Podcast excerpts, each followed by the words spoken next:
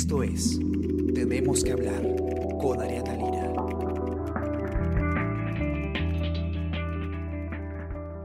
Hola, muy buenos días, ¿cómo están? Esta mañana los acompaña Gladys Pereira y hoy tenemos que hablar sobre las cifras de muertes en el Perú. Con la pandemia del COVID, eh, solo entre enero y julio de este año hemos superado el total de muertes registrado durante todo el año pasado.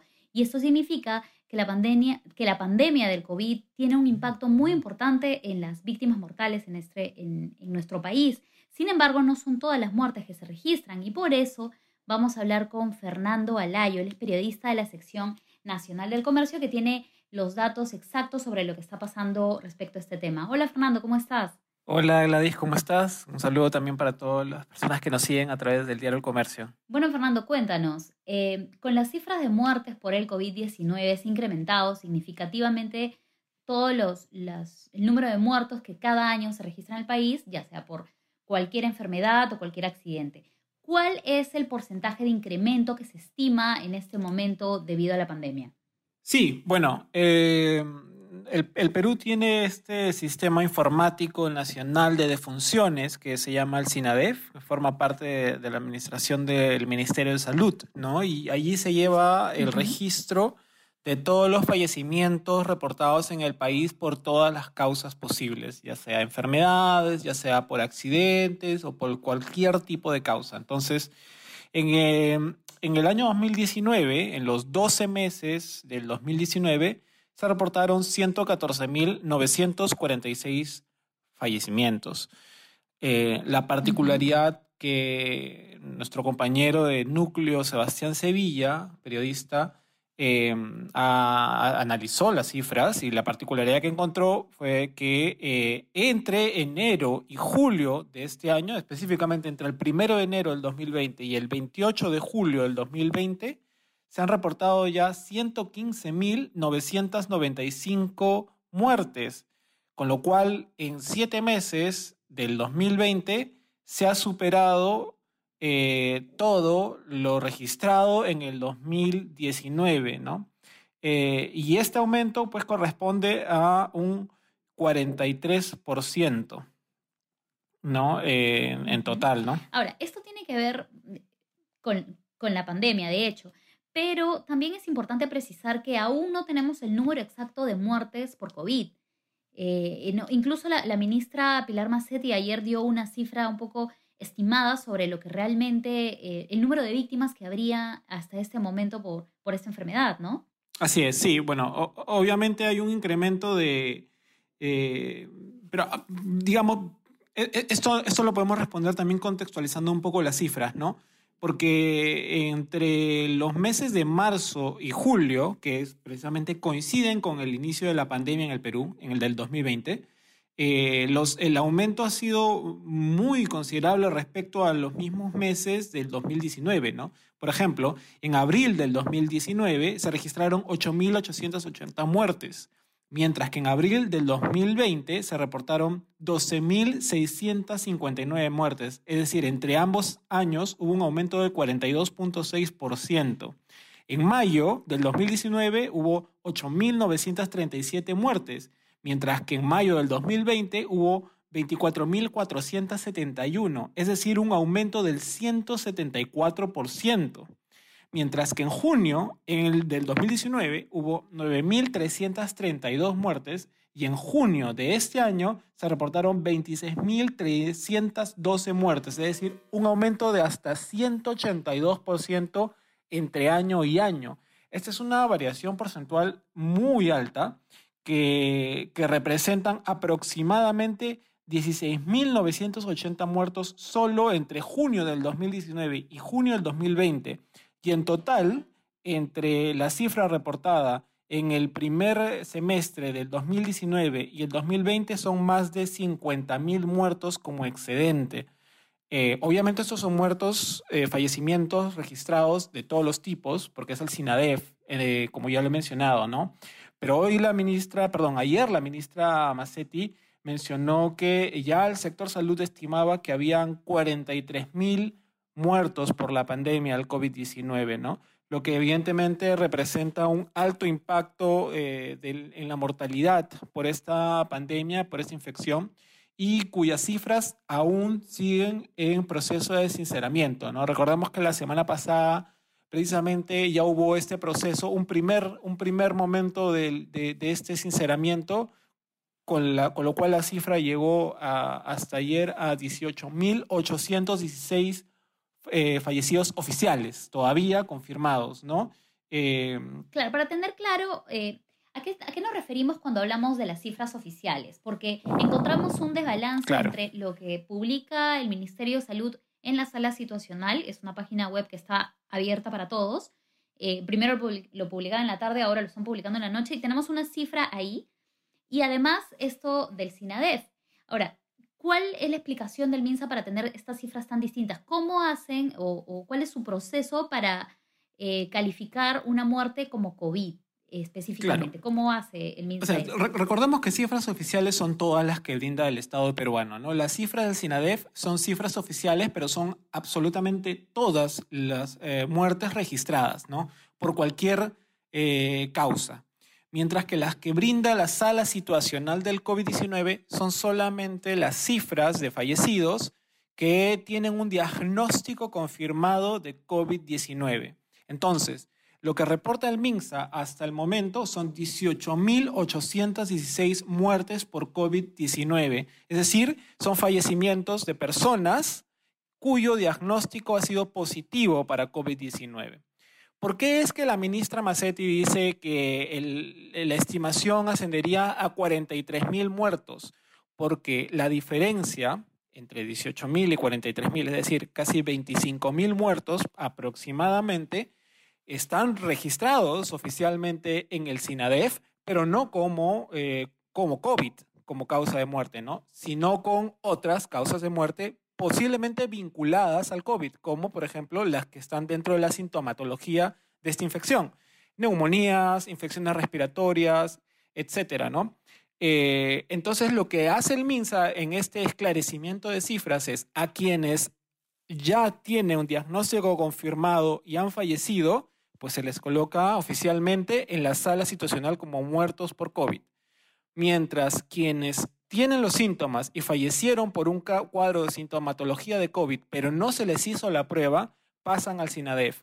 Ahora, a estos últimos lo que se está haciendo es evaluar caso por caso con un comité técnico en el que participa el MINSA y participa también la Organización Panamericana de la Salud para evaluar si dentro de la historia clínica y dentro del diagnóstico puede determinarse finalmente con una revisión si eh, la muerte fue por COVID-19, pese a que no se le hizo la prueba, ¿no?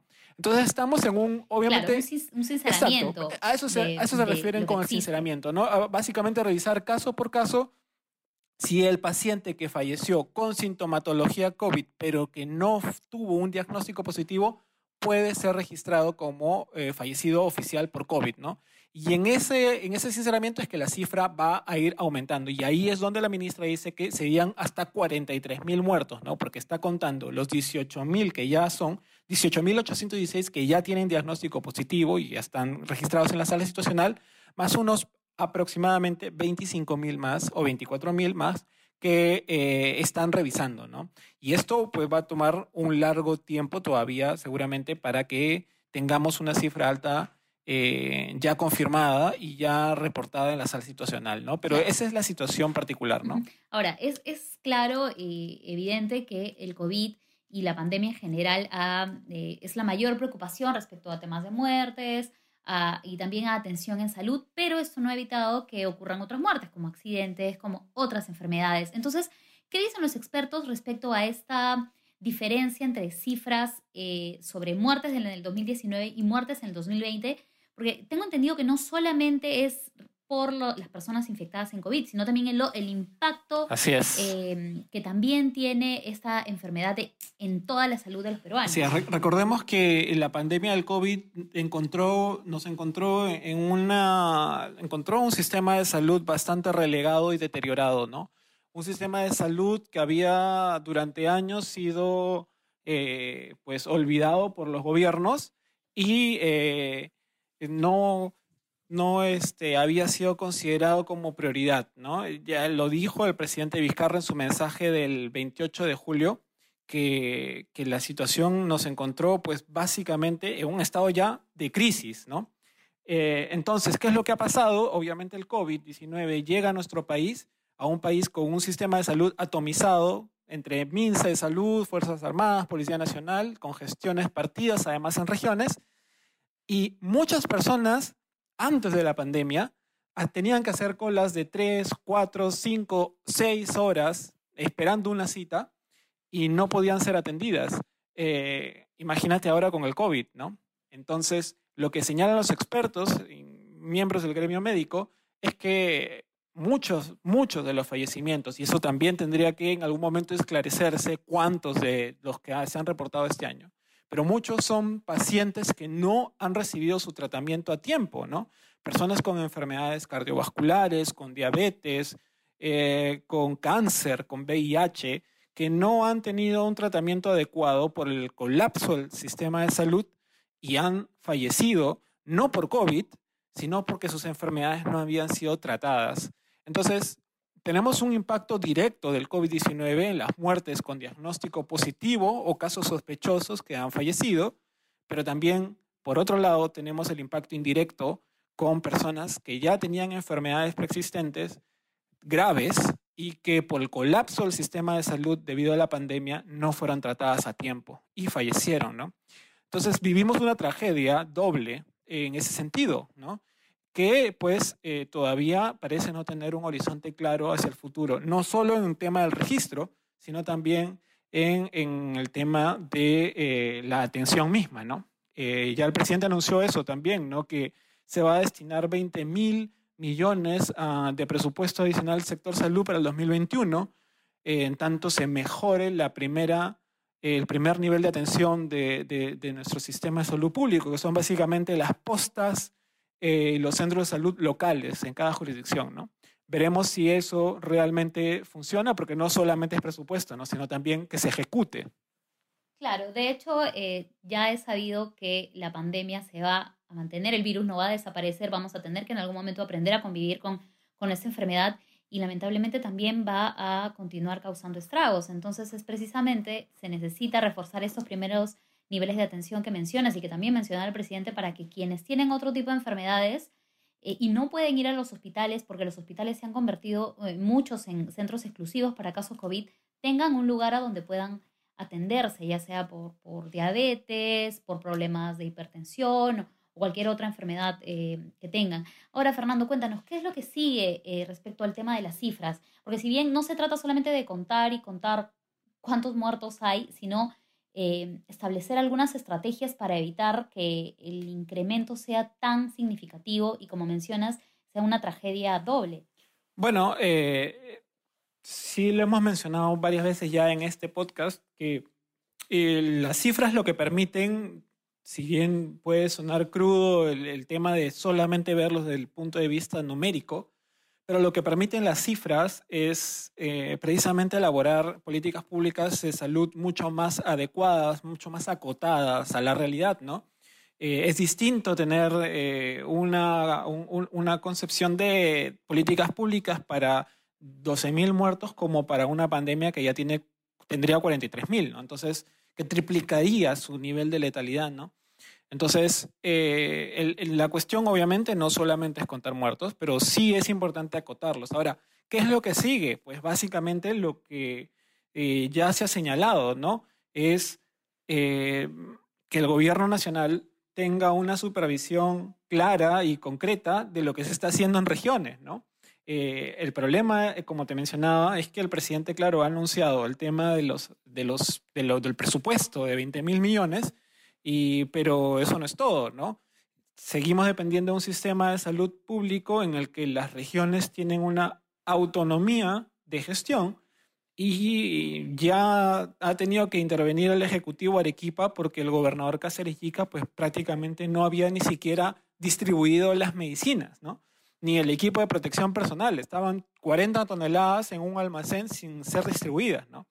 Entonces, el siguiente paso, precisamente para no seguir contando muertos, porque van a seguir aumentando y eso es algo que también la ministra lo ha dicho hoy. Estamos en un alza de las cifras leve, que no significa un rebrote, pero que sí eh, representa un aumento. Entonces, eso también va de la mano con otro anuncio que está pendiente, que probablemente hoy se haga, que tiene que ver con el tema de la prórroga de la emergencia sanitaria, perdón, de la emergencia nacional, porque la emergencia sanitaria ya está prorrogada, pero la emergencia nacional culmina este 31 y a la fecha no ha habido ningún pronunciamiento al respecto, porque no solo culmina la emergencia nacional, sino también la cuarentena focalizada. Entonces, probablemente hoy tengamos un anuncio al respecto de si se amplía, como ya se ha eh, previsto, como ya se ha adelantado, lo adelantó el ministro Martos, eh, y quizás hoy tengamos alguna novedad al respecto, ¿no? Y eso sería lo que tendría que venir ahora, ¿no? Por, por lo menos hasta diciembre ya se anunció que las Fuerzas Armadas van a estar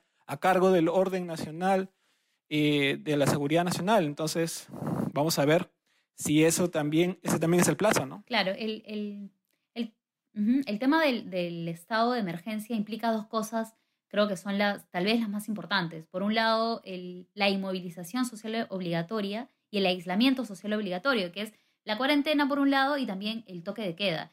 Y aunque muchas personas todavía estén saliendo a las calles de Lima y de otras regiones que no mantienen eh, la cuarentena eh, tan estricta, continúa el toque de queda en el país y que nos, impide salir eh, en las noches. Y, esto todavía no se ha confirmado.